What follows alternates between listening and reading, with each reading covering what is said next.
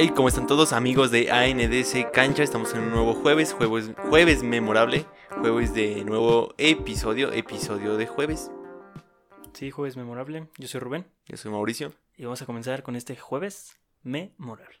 así es, jueves de historia, jueves de cultura, para que se me cultiven, chavos, para que vayan haciendo crecer ese, cere- ese cerebrito.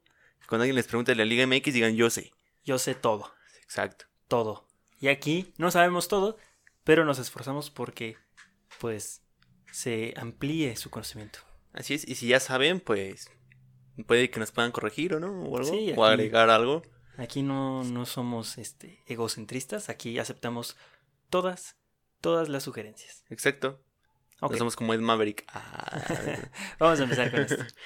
En las ligas, em, vámonos, ¿eh? Ahí la primera, Ya, ya el primer mal. error, No, otra vez. empezamos mal. otra. En las ligas de élite hay por lo menos un africano en el equipo top, o puede ser que ese jugador tenga una descendencia directa de África.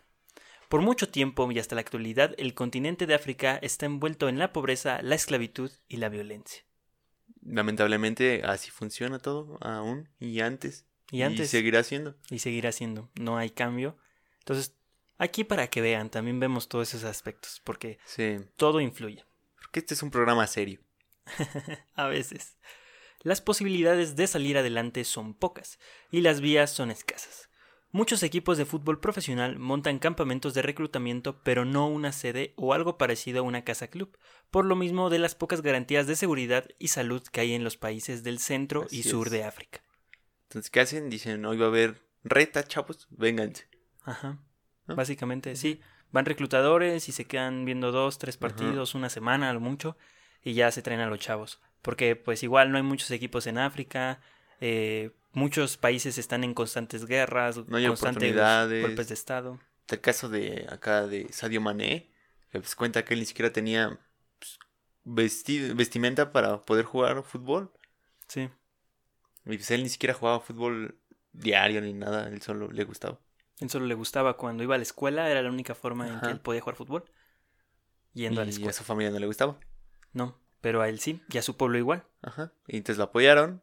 Y todos entre lágrimas leímos esa historia, ¿no? Sí, Sadio Mané sale desde abajo, todos en su aldea reclutaron, bueno, juntaron dinero para que él pudiera viajar a la ciudad y hacer Ajá. visorías. Él se queda y lo demás pues ya, es Es historia. historia. Así es. Y pues muy muy humilde, ¿no? Muy Todavía. motivador. Y que también hay gente y familias así que viven así en México, Sí. en la sierra, sobre todo. Y pero Mané, Ma- Mané hay que reconocerle que no se olvida de dónde viene y Sí, nunca hay que olvidarse de dónde viene. Ajá. Aún con tantas dificultades, los jugadores africanos han demostrado su gran calidad. En el Liverpool hay dos africanos que comandan el goleo Mira. de esa liga. Hablando de Sadio Mané y, y Mohamed. Salah. Que Mohamed, sí, es africano, Sí. pero es de la parte norte, de O la parte un poco más tranquila de África. Donde menos sufren entre comillas, ¿no? Sí, o sea, la igual. religión hace su papel, pero tienen con qué sobrevivir. Sí, ellos tienen también muchos problemas políticos con sus gobernantes, sus dictadores. Entonces, bueno, más que gobernantes, dictadores, ¿no? En la liga italiana está Koulibaly, el mejor defensa central para y, muchos. y el que más hacen racismo en Italia. Sí, sufre de racismo por Sí. su color de... Bueno, obviamente si es por racismo qué, es por su color de piel. Porque es blanco. O sea, también se puede dar, ¿no? No sé, la verdad. Porque es racial, ¿no? Es de raza. Sí, es de raza. Es como si un chino no le dijera chino, Sí. chino. En Francia, la mayoría de los jugadores franceses destacados son de origen africano. ¿Y sí? Y Mbappé sí. es de origen africano. Mbappé, Pogba, eh, Lacazette, Kanté, Kanté, mm, Umtiti, ¿quién más? ¿Quién más? Mendy, mm, Eh, Matuidi, Matuidi, muchísimos. Asamoah. Asamoah, ¿Sí? ¿sí? es francés? Sí, sí, Ah, Asamoah. ujú. También lo podría, yo creo, o llegó a ser tal vez este Lacazette. Este Kingsley Coman. Sí. Y ahora sí que los franceses franceses serían Giroud, Pavard, Pavard, Lloris. eh, Griezmann. Ajá, este. ¿Cómo se llama defensa? Este. Que juega en el Arsenal. Oh, sí, Koscielny. Koscielny. Sí, por ejemplo. Bueno, pues ya vimos que... Y también la, la que jugó apenas en el Mundial Sub-17 también era mucha mezcla ahí de, de raza. Sí, mucho jugador de descendencia africana. Ajá. Y pues ahí te das cuenta de, de dónde está lo fuerte, ¿no? Liga MX, aplícate. Sí, y podríamos seguir mencionando jugadores actuales e históricos que han marcado la historia de las grandes ligas. Esos equipos de las ligas top también tienen jugadores sudamericanos. Es aquí donde nos hacemos la pregunta de ¿por qué no hay africanos en la Liga MX? Descartando obviedades, el dinero no es factor para un jugador africano en desarrollo. Sí hay jugadores, pero escasos. Sí. Realmente solo están que en un equipo, ¿no? Sí, pero o sea, a la pregunta principal es de ¿por qué no hay como colombianos o por qué no hay como en las ligas extranjeras tantos africanos en la Liga Mexicana? Ah, si el bueno, sí. dinero no es factor. A Sí, eso va la pregunta. Ok. Sí, porque si hay de todos, ¿por qué menos de ellos? Exacto. Ok.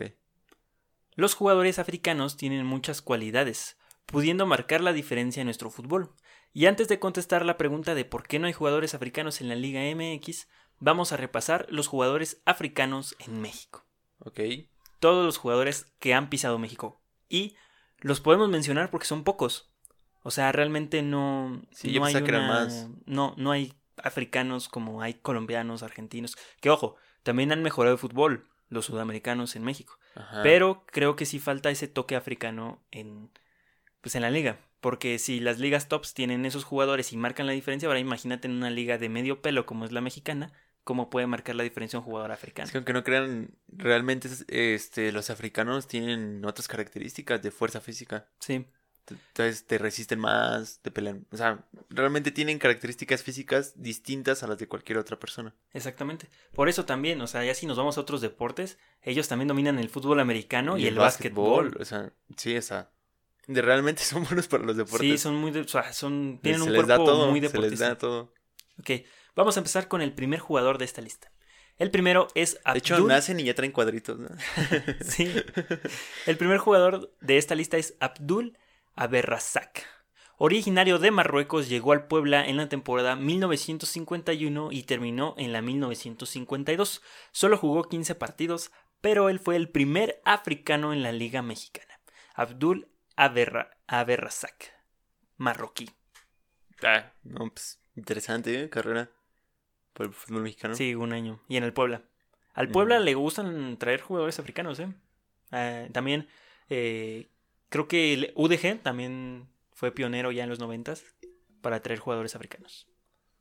Pero del 51 no hubo otro jugador hasta el 91. O sea, eso está muy raro. sí hay mucho tiempo en el que la liga se, se enfocó solamente en traer brasileños, argentinos, a lo mucho. Porque eran los de moda. Exacto. Sí, hay tendencias también en ese tipo de mercado de jugadores. Ahorita hace, no, hace dos años que Los los, chilenos, chilenos. se pusieron de moda. Sí. Yo creo que se van a poner de moda los, los, los africanos. Por lo de las elecciones y así que acabamos Sí. de decir. Yo creo que sí van a, De a hecho, ahorita vamos a ver, y a finales de los 90, del 95 al 99, se pusieron de moda los africanos. Y cada equipo como que intentaba buscar su calucha, pero pues no. Sí, no, ese negro es un dios. Ah, ya no, no, perdón. es que lo digo sin ofender a nadie, pero bueno. Ok, el segundo de la lista es Isaac Ayepey. Originario de Ghana, debutó en el Berkum Arsenal de, de su país, ¿no? Equipo ganés. El delantero africano llegó a la UDG en 1991 y jugaría también en el Club León, donde se le recordará más.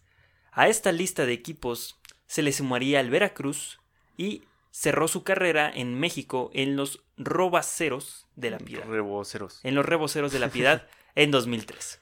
Fue un jugador, fue un buen jugador, pero nunca estuvo en un equipo importante. Para terminar los reboceros. Sí. O sea, llegó a la UDG, la UDG no pasaba por mal momento en ese entonces. Pero, o sea, sí, marcó la diferencia, pero donde la marcó fue en León. En Veracruz ya iba en declive y terminó su carrera en Reboceros de la Piedad. Que Como no todos existe. en Veracruz, todos van en declive. Sí. El Veracruz ya es lo peor que y te puede pasar. terminas en un equipo como reboceros. En paz descanse el Veracruz. El tercer jugador, y uno de los más importantes Uf, De la historia a de los extranjeros, Sí. sobre todo de los africanos en México, Oman Billik. El mejor, el mejor africano en la tenía Liga MX. El mejor africano. De hecho, yo creo que de su época, ¿no? Sí. Vamos a repasar el, el- el currículum de, de Oman Billik, que es bastante interesante. Y de hecho tiene un récord el señor. ¿no? Ok. Uno de los jugadores africanos en la Liga MX, el camerunés de 1.90, fue a tres Alto, alto. fue a tres Copas del Mundo. Debutó en el Canon Yaoundé de Camerún. Era un especialista, un especialista por arriba y en definir al llegar al área grande. Ganó una Copa Africana en el 88 y en el Mundial de Italia 90 Camerún llegó a los cuartos de final. Cinco años después llegaría al América formando una dupla con Kalusha en el equipo dirigido por Leo Benhacker. Aquel director técnico que dejaría el Madrid, bueno, que dejó el Madrid para que se uniera a las Águilas del América. Así de, de fuerte estaba el asunto. O sea, el entrenador del Madrid en el América, Dos africanos de gran calidad. eh, esos señores estaban para, para cualquier equipo que les tú se los dieras, ellos iban a ser los importantes. Vaya pierna que tenía Mambijic. De donde saliera el balón le pegaba. Y todo salía al ángulo. De alguna forma todo salía al ángulo. Sí. Era un jugadorazo. Y tenía una potencia, iba por arriba, te metía gol de No, cabeza. es que estaba bien alto, o sea, para ganarle esa cosota, no. De manches, 1.90. nah, No manches. Ya llegó grande al fútbol mexicano, la verdad. pero la armó. Pero la armó muy cañón. Jugó en el Stade La Bolioz, en el Stade y en el Ascames. Olympique de Marsella en el Lens. Del Lens llegaría al América. Después fue préstamo en Atlético Yucatán. Le daría todavía tiempo de irse al Sampdoria. Regresaría a México al Puebla y se retiraría en Francia en el Jacques de Rhodes. Donde pues ya finalizó su carrera como jugador profesional. Vaya trotamundos, ¿no? Entre Francia y México. Vaya, vaya ciclo de la vida, ¿no? Sí. De hecho, cuando llega al Olympic es cuando termina el Mundial, pero no tuvo muchos minutos y ya se va al Lens. Y ya en el Lens pues ya no era lo mismo, o sea, porque al estar en el Olympic, al no jugar, pues bajó su nivel y de ahí el Lens se lo vende el América. Que en sí el gran atractivo del América era que en, ese año, en esos años el América pagaba mejor que en toda Europa.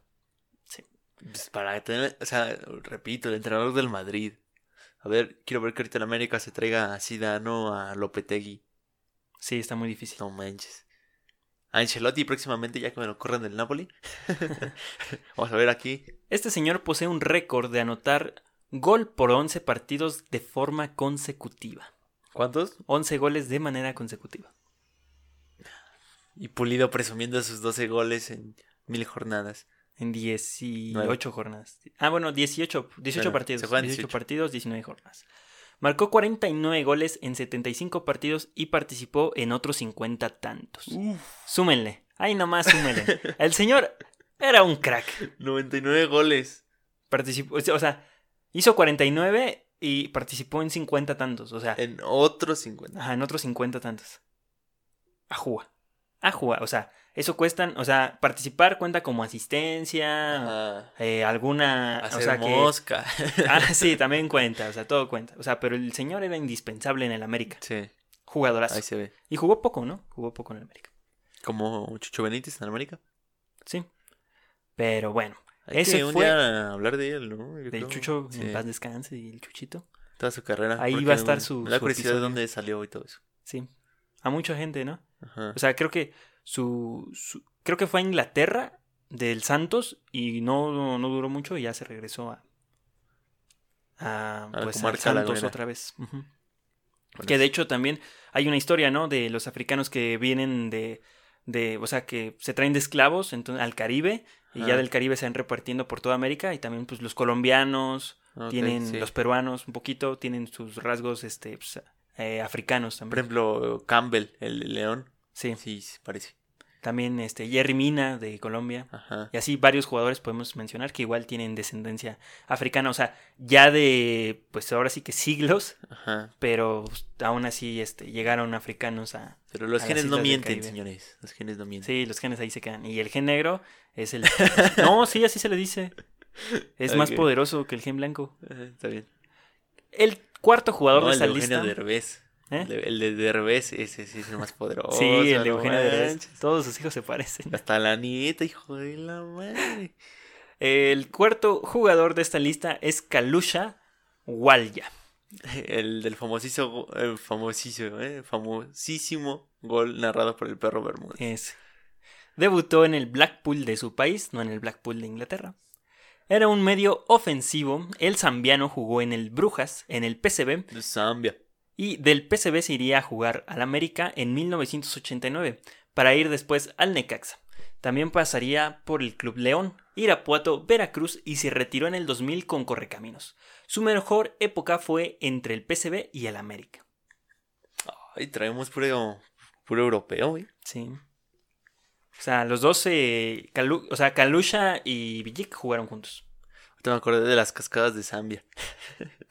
Sí. Por la de Coyote Rojo, ¿no? Entonces, pues sí, ahí está. Zambiano, el único zambiano en la Liga MX.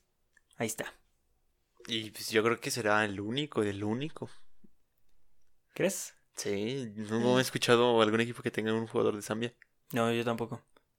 De hecho, no sé si Zambia sigue Sí, existiendo. es lo que te iba a preguntar. De hecho, no sé si Zambia sigue existiendo. ¿Quién sabe? Bueno, el quinto jugador en esta lista es Jean-Claude Pagal.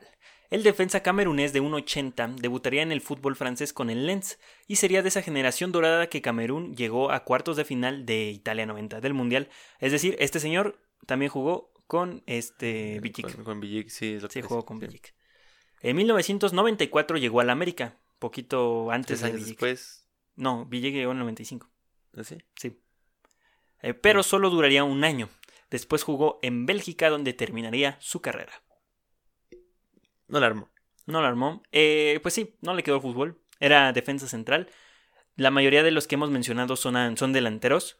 Y él ha sido de los pocos jugadores que no son delanteros. Y es un defensa central. Va. No, pues para centrales hay, hay otros fuertes, ¿no? Sí, incluso hasta mexicanos, ¿no? Sí. Además no era muy potente, 1.81. Creo que este Villic estaba más alto y más potente, ¿no? Bueno, Canté. Eh, sí. Pues, un niño- rompe. Un niño jugando. Kanté rompe cualquier estereotipo físico de, de medio contención. Impresionante. Si Berratti ya lo había roto, Kanté lo reafirmó. Canté dijo, quítate que te voy, no manches. No, Canté el mejor del mundo. Sí. Que Busquets, que Sha... ay, Que si el gallito tuviera su fuelle sería como un gallito. Sí. Pero a Kanté esa es la diferencia. A gallito se cansa. Yo creo Kanté que- no, lo, no lo cansas. Creo que es el cabello, ¿no? La fricción que, que, no ejerce, que no ejerce su cabeza, pues ya lo hace correr más. E- ese es el sexto. El séptimo jugador ex- es Alex Owafa. O. Alex Tú- ya, déjalo así. Nigeriano llegó al Atlante en el 95-96 y solo jugó dos partidos. Era delantero. Uno de esos jugadores que pasa, entra, se queda un rato y se va. Nigeriano. Fíjate que Nigeria tiene buenos jugadores. Sí, tiene unas buenas selecciones inferiores, Sí. son potencia. Y ya muchos de sus jugadores, ya a los 18, 19 años, ya están, Están en fuerzas básicas de, de Inglaterra, de. Austria, de Alemania. Son buenos. De hecho, tienen ahorita muy buena selección. O sea, no son los mejores, pero tienen buena selección. Muy, muy buena selección, la verdad. Ajá. Es que siento que a veces no ganan la Copa Africana porque ellos son muy técnicos. O sea, y la Copa Africana es mucha, mucha fuerza. A lo mejor les falta el dinero para un mejor entrenador o algo así. También, Pues ¿no? tal vez, ¿no? De hecho. Porque para mí tiene mejor equipo que Túnez. Sí, de hecho, Villic fue entrenador de, de Camerún. Y es como director deportivo del deporte, vaya, de, de Camerún. Entonces sí, Villic ahí tiene su carrera como administrativa deportiva después de, de venir a la América. Somos malos fingiendo cosas. El, el octavo jugador es David Mbe. El camerunés de 1.66 debutó. No, ah, ¿Qué? 1.66. Un canté. no, un no canté. manches, no. Canté mide 1.73. Bueno, bueno, pues ahí un jugador, un Keco Villalba, yo qué sé. No, que Kobe mide 1.58. Bueno, por ahí. En el, debutó en el Botousan en 1990 de su país. Jugó dos años en el Tecos del 96 al 98 y finalizó su carrera en 2001 en la MLS en el New England Revolution. También delantero. Mira, pues llegó al Tecos, no, no tan malo, ¿no? Dos años. Eh, yo creo que, que cumplía, ¿no? Cumplía. Sí, cumplió, ¿no? Sí. Yo creo. Yo creo. No, sí, sí cumplió. El octavo jugador es Simón Moukoko. Pero es raro, porque todos los que estás diciendo ahorita no tienen nombre de. de ver, africano. Simón, David, Alex. Jean. Omar. ah, Ese ya sí, muy africano. Eh, Simón Moukoko, el camerunés, llegaría a México con el Tecos también, ¿eh? Ajá. Y después jugaría en Jaguares. Tuvo un paso breve por el fútbol mexicano, donde en 18 partidos anotó dos goles. En el 2006 se retiraría en el Mentecnec de Bélgica. Mantecnec. Mantecnec Ajá. de Bélgica. Ahí está. Dice Mantecnec. Mantecnec. Está difícil, está difícil. y era defensa. Entonces, pues anotó dos goles en el, Ay, en el no. Jaguares. Mucho más que muchos delanteros que jugaron en Jaguares. Más que los del Mascherano en el Barça. Sí, exacto. Entonces ahí un buen camerunés, ese sí era buen defensa. No entiendo por qué. Ya no, ya no la armó. A lo mejor no traen buenos representantes, yo qué sé. Puede ser. O... Es que en este fútbol mexicano hay o muchos mejor- intereses. O a lo mejor no les gusta aquí. Sí, el, el choque cultural, ¿no? Otro continente creo. bien cañón. Ajá. Entonces, quién sabe, ¿no? Lo El- Es que es eso, yo creo que como no hay tantas personas de África en México, porque realmente es muy raro ver a una persona de descendencia africana en México, Muy por lo raro. menos en la Ciudad de México, Sí, es muy raro, yo creo que se sienten pues, un poco excluidos o raros, ¿no? Puede ser. sí, yo creo que tampoco se llegan a sentir cómodos. Ajá, puede ser eso, Pero Janini Tavares sí se adaptó. pero vive en el norte, ¿no? Es diferente. Sí. Ahí no vive gente. Ajá. Ahí viven gringos. Sí, o sea, lo para que entiendan, lo máximo que vemos en la Ciudad de México como de descendencia africana son haitianos, Ajá. que desde el este desde el terremoto que sufrieron, allá hay pues más haitianos en, en México que antes. Entonces, lo máximo que llegamos a ver es uno que otro Mm, haitiano. ajá, pero muy poco, o Pero sea, no, sí no, es muy difícil realmente es muy raro ver, ver ese mix en la sociedad. Sí, eh, se- no, no existe. Aquí en México No. no, por lo menos no existe. En Sudamérica tal vez, pero aquí Sí, no. aquí no. El siguiente jugador es Abdul Thompson. Llegaría al continente americano al Atlético Marte. Ese es de Guatemala. Donde el de Sierra Leona, Gracias. Sierra Leona es un país de África, Gracias otra vez. ahí está. Sería figura en el Atlético Marte.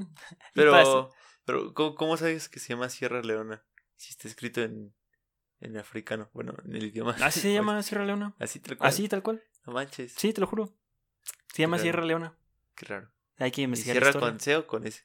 No, así. Sierra Leona, con C. Sierra Leona. Es como una orden, ¿no? Es una oración imperativa. Sierra Leona. Sí, sí, cierto. Y pasaría a jugar Aguas. Aguas. Y pasaría a jugar al Toluca en el 95-96 y finalizaría su trayectoria en México con el Monterrey. En el 95. Este jugador eh, usaba el número 690. Pues, pues jugó en el Pittsburgh. Sí, jugó también, o sea, ya cuando, o sea, en México jugó hasta el Monterrey. Ajá. Utilizaba el número 690 porque Multimedio se lo dijo. y, ya después de eso, no, en serio, en serio, en serio, era como que la cadena, pero de radio, de, de, de, tele- de multimedios, Ajá. era el 690. Entonces era su aniversario. Y el jugador se puso el número como patrocinio, 690.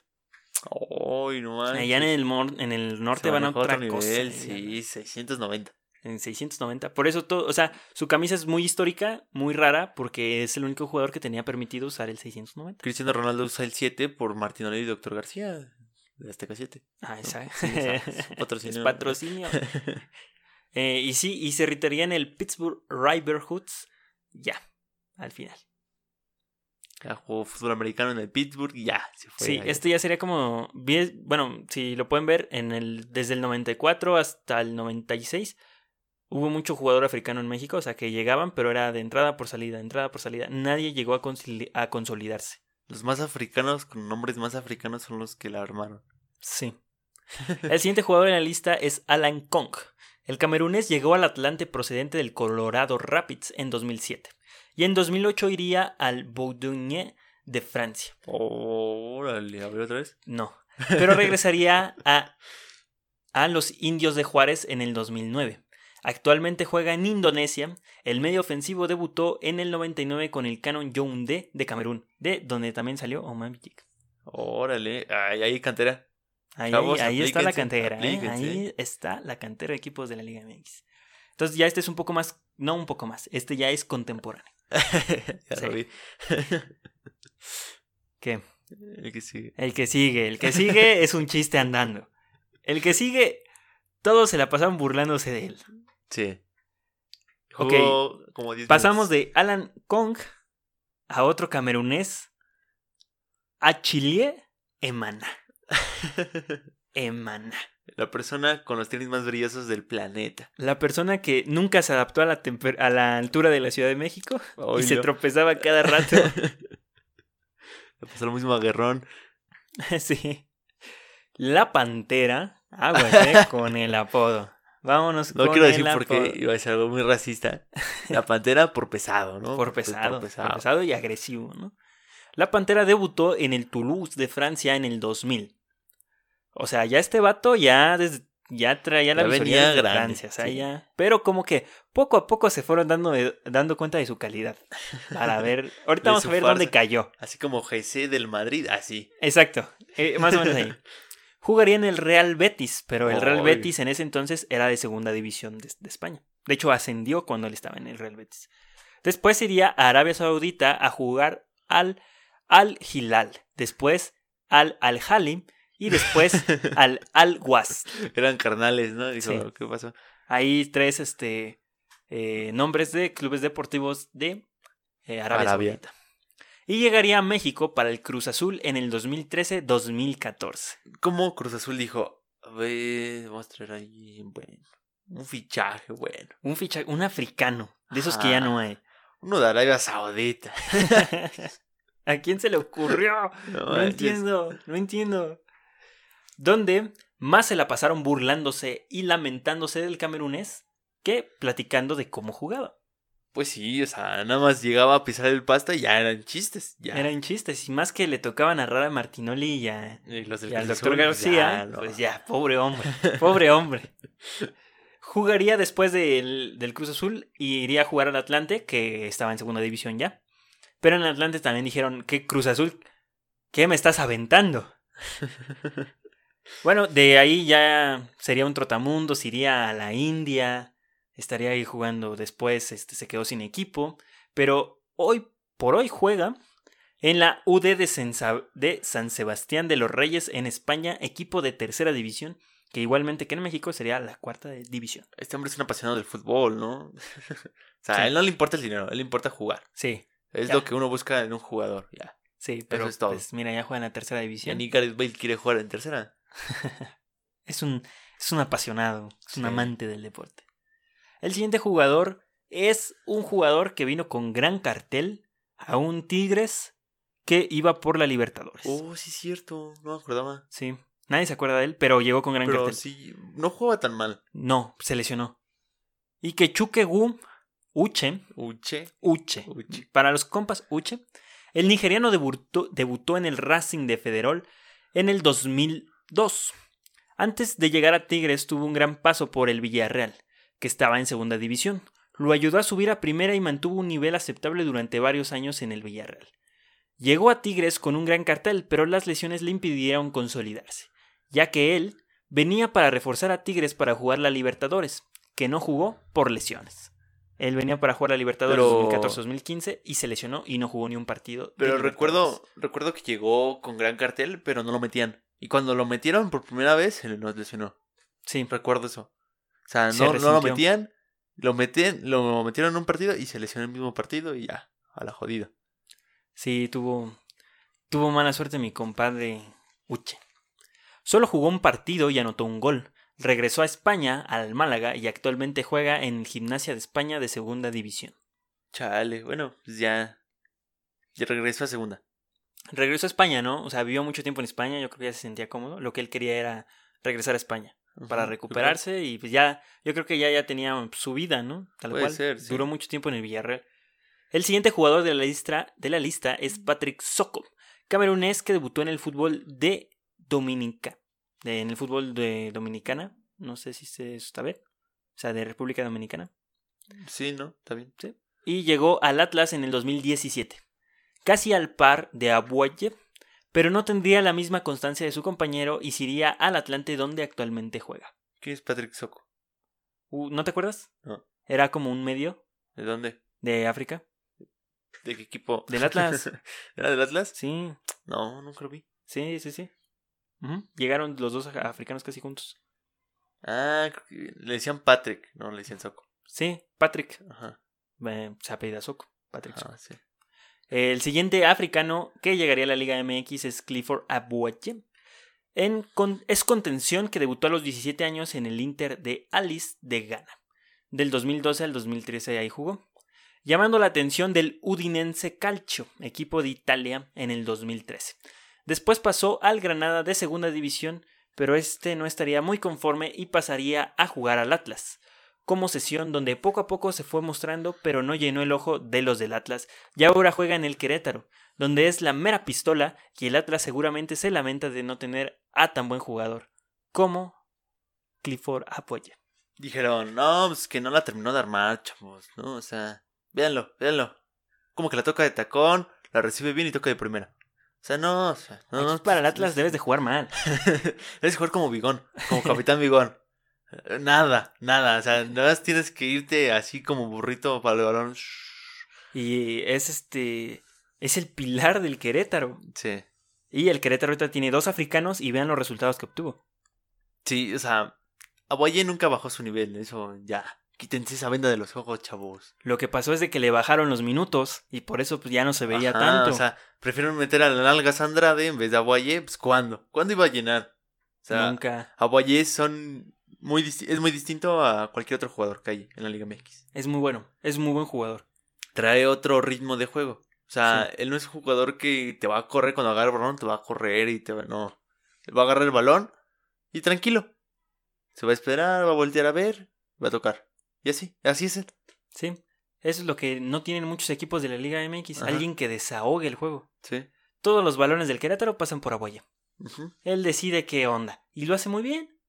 Lo hace muy bien. O sea, y toca acá de lujito y así, o sea, trae técnica. es un gran jugador. Sí. Y es de Ghana, es africano. Que Ghana también es una gran selección, que siempre está presente en la Copa, que cuando va al Mundial, que cuando fue al Mundial hizo un gran papel. Entonces, son buenos jugadores los que vienen de Ghana. Sí, yo digo lo mismo. El siguiente sería Kekute Manen. El, Gambi- el, ge- el de Gambia llegó al Pachuca, ¿te acuerdas? No. Yo sí, yo sí me acuerdo. Llegó al Pachuca por parte del Columbus Crew. Toda su carrera estuvo en la MLS y cuando llegó a México solamente jugó seis partidos que no le bastaron para pues, agarrar nivel. Ahora juega en el Cincinnati. no, ni idea de quién fue que Manen. Sí, ni siquiera lo metían, pero cuando lo metían pues como que pensaban que todos los africanos corren, ¿no? Como que tienen esa mm, ideología, ¿no? Que dicen, ah, es africano, debe de correr. Y no, lo vemos con Aguayé. Aguayé no corre, no es un velocista, No, pero es muy inteligente en la cancha. está, ch- está chaparrito. Sí. Eh, a decir, lo van a poner y ¿por qué no eres como Salai? ¿Por qué no eres como Mané? Entonces, bueno, pues eh, sigue en el fútbol mexicano. Eso está Ajá. bien. Y ya tiene un ratote en el fútbol mexicano. El siguiente jugador es Giannini Tavares. ¿Ahí Él- te falló no la cronología? ¿Por qué? Ya ni viene desde antes. No, así, así van, así llegaron. ¿Así? Sí. No, Janini estaba mucho antes en el Santos. No, no, no. No, no, así, así está la cronología. Seguro. Segurísimo. Si no, ¿qué? El Cabo Verdiano, así de, de Cabo Verde, es, Sí, un- porque es una isla. al lado de al- al África. lado de África. que Está ahí como aislada, ahí en la nada. Exacto, está bien raro ese, ese país. Desde muy joven empezó su carrera en el fútbol portugués, pero su carrera como jugador de primera división empezó en el Santos, donde se formó. Y se convirtió en un gran jugador cuando Siboldi, que no era- Siboldi descubrió que no era delantero por ser africano, sino era una media punta y un jugador muy creativo. Por ahora juega en el Al-Hali Saudi de Arabia Saudita. Que tuvo un temporadón antes Sí. de irse a un equipazo como fue el Al Ali Saudi. Sí. Tuvo un temporadón, fue de goleador. se Metió al Santos en la final. metió Tenía un Mustang verde, muy buenos gustos de carros. Traía buen bigote. Sí. Era un gran jugador. De me hecho, caía bien, me caía bien. A mí también me gustaba mucho su técnica. Tenía muy, muy, muy, muy Y otra buena vez- técnica. El señor no corría, nada. No, ¿cómo no? No, o sea, corría pero por su estatura, o sea, por su físico. No, sus cambios de ritmo estaban bien sí, criminales. sí, sí, pero o sea, me refiero ¿no? que no era un velocista. Ah, no, no era No, el que... No, era, no era el cuero del Atlas. Sí. que se la mandan hasta el otro lado. Y empieza. No, no, no. O sea, Él sí tenía que agarrar el balón desde media cancha Ah, sí. y de ahí partir, no desde la delantera y de ahí partir, porque como, Se le acabó la cancha. ajá, como le mencionas, o sea, tenía buenos cambios de ritmo, entonces el cambio de ritmo pues, lo puedes dar en media cancha, no lo puedes dar al final porque se te acaban las ideas, se te acaba eh, la Cancha. cancha. Sí, entonces- no, su cambio de ritmo eliminó a cualquiera. Sí, gran jugador cuando Siboldi lo, lo puso donde iba. Él Sí. y el cabecita, no manches. No, y No con el manches. cuerpezote de Giannini, o sea, te hacía el cambio de ritmo y aunque le manotearas, te botaba. Pues así muy parecido fue el gol, ¿no? Que, que lo mete a, a Santos en cuartos de final que le ganan a Tigres, que recibe de Ah, espaldas. sí. sí. Ahí le están como que jalando y todo. Como y le, sí, y le, le pega y hasta sale lesionado porque sí se, este, sí se esfuerza en dar ese, ese- Sí, esa media vuelta. lesiona, No manches, qué triste. Sí, pero ya estuvo para el partido de vuelta en el Azteca, creo, ¿no? Ajá, Que igual, ese, ese certamen este, de Santos fue campeón. vacunó. Sí, sacó, o sea, sacó a los mejores. Sí, Sacó a Tigres, sacó a América, ya. Ya, El Toluca no tenía nada que hacer. No sé ni por qué se presentaron. ya, o sea, ya, chavos, ya. Mira, Sí. ya no traje ni, la, ni, ni las copias, ya. Vámonos. Entonces, un gran jugador y que se va a recordar mucho en la comarca y en el fútbol mexicano. Se va a recordar muchísimo porque fue un jugador africano que duró mucho tiempo y que siempre estuvo a la expectativa de que es casi casi canterano de Santos.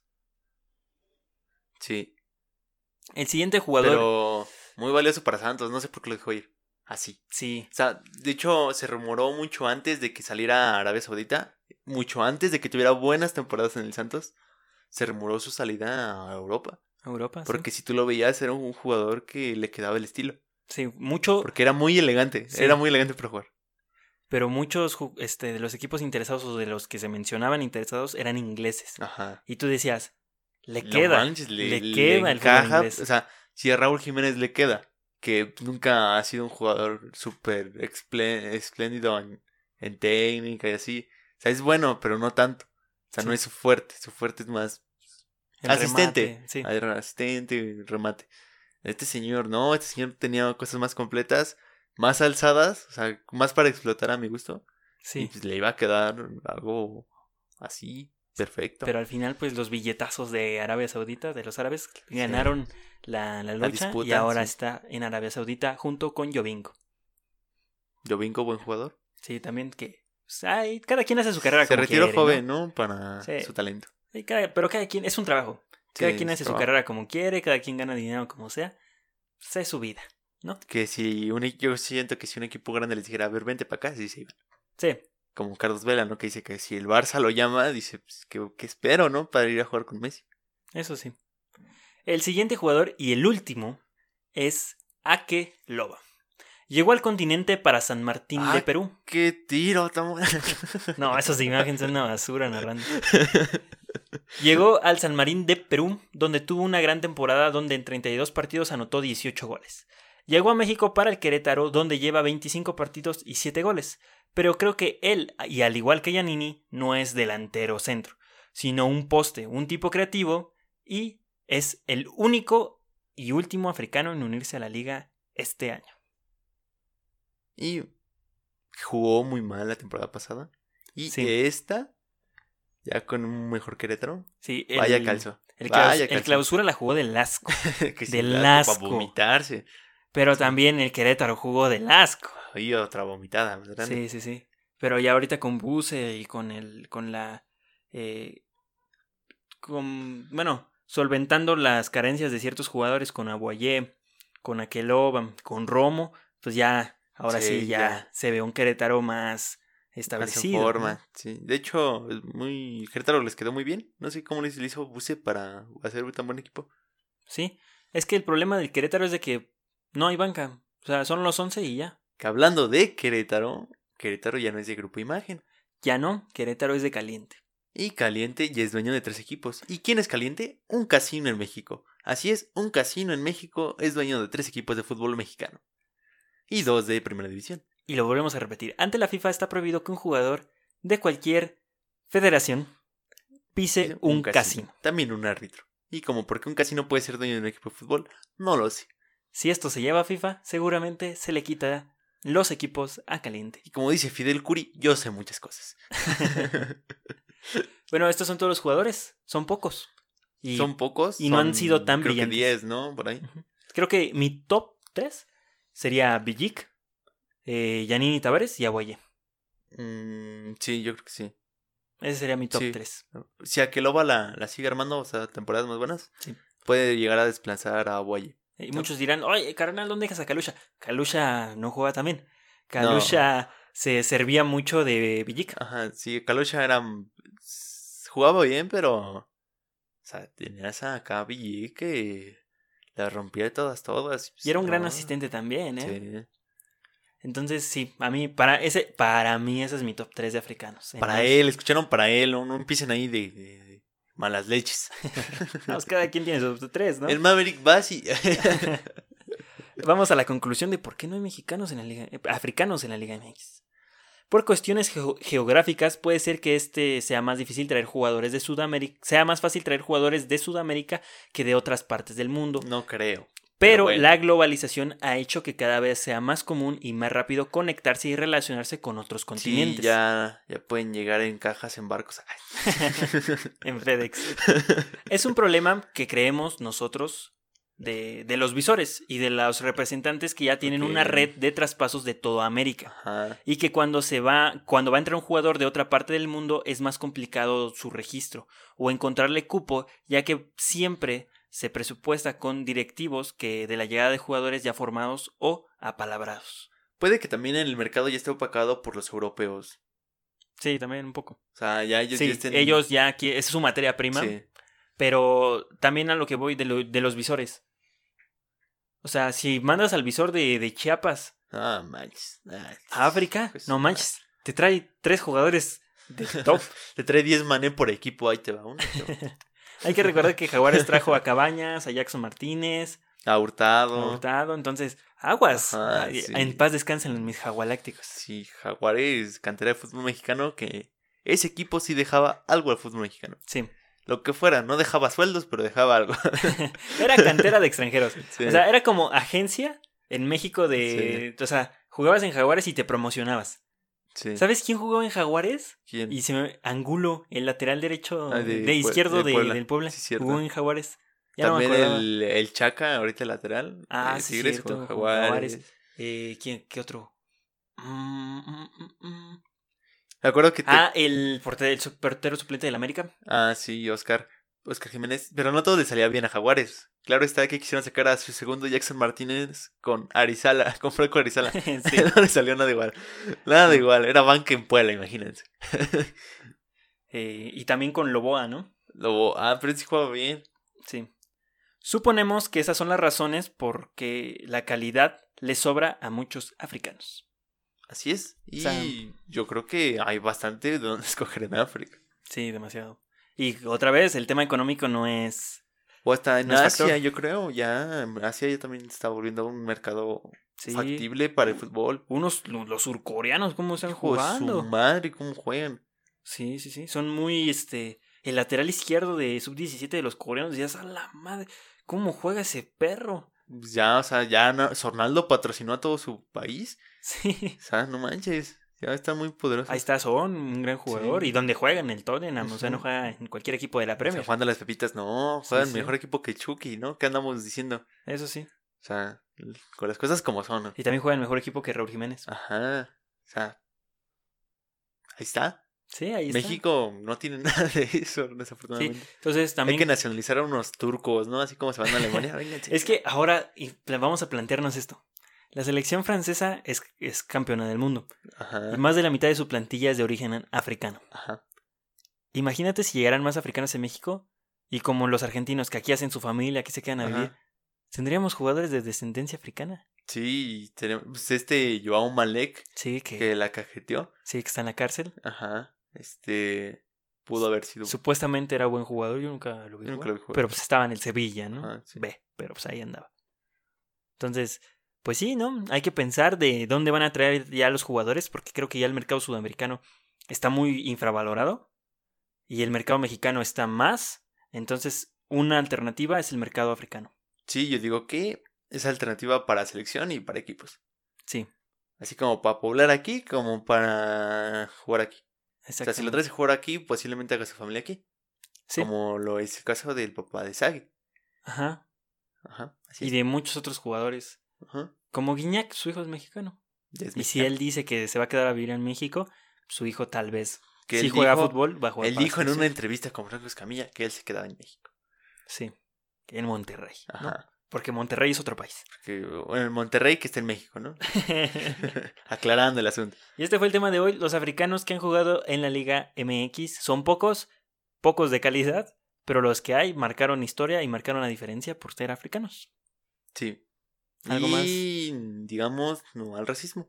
No al racismo, porque también eso ahuyenta a, a- a los jugadores. Sí. Si aquí en México son racistas con la gente morena, Pero es bien raro en México, porque la gente morena es racista con la gente más morena que la gente morena. es que en México somos muy racistas. No, es Aunque que digan que no, somos muy racistas. somos muy clasistas. También. Somos pigmentocráticos. Oh, esa restricción de chavos significa lo mismo, pero con palabras más no, feas. pero o sea, en México está comprobado que si tienes un color de piel este más blanco, es- tienes Sí. más probabilidades de ser gerente que si eres moreno. Aún así seas un este Es que los morenos huelen feo, güey. No, o sea, no tiene que, o sea, tus, tus capacidades no las dicta tu color de piel ni ninguno de tus No. estatutos de, o sea, físicos, nada. Religión, no, nada. O sea, tus capacidades, Aparte, nada más los queremos para jugar fútbol. no, y para otras cosas, ¿no? O sea, Sí, o sea, pero pues, todos somos humanos sí, exacto, somos, todos somos seres humanos. y vive el amor. Eh, nosotros somos a nivel de cancha, estamos en Twitter e Instagram como AND Cancha, Cancha. y también estamos en todas las plataformas de podcast como a nivel de cancha. Somos los primeros que les aparecemos, ahí está nuestro logo con la gloriosa Copa MX y arriba ahí el baloncito que próximamente va a cambiar por un gorrito de Navidad. ¿A poco? Sí, ya está. Ya, Ya está. hiciste. El 12 de diciembre, eso cambia. Órale. No, aquí tenemos producción al 100%. Al 100%.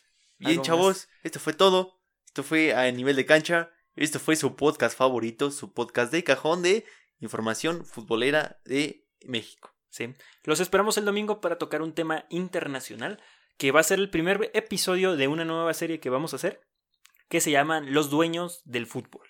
Va a ser por temporadas. La temporada 1 es Los Dueños del Fútbol Mexicano. Uno.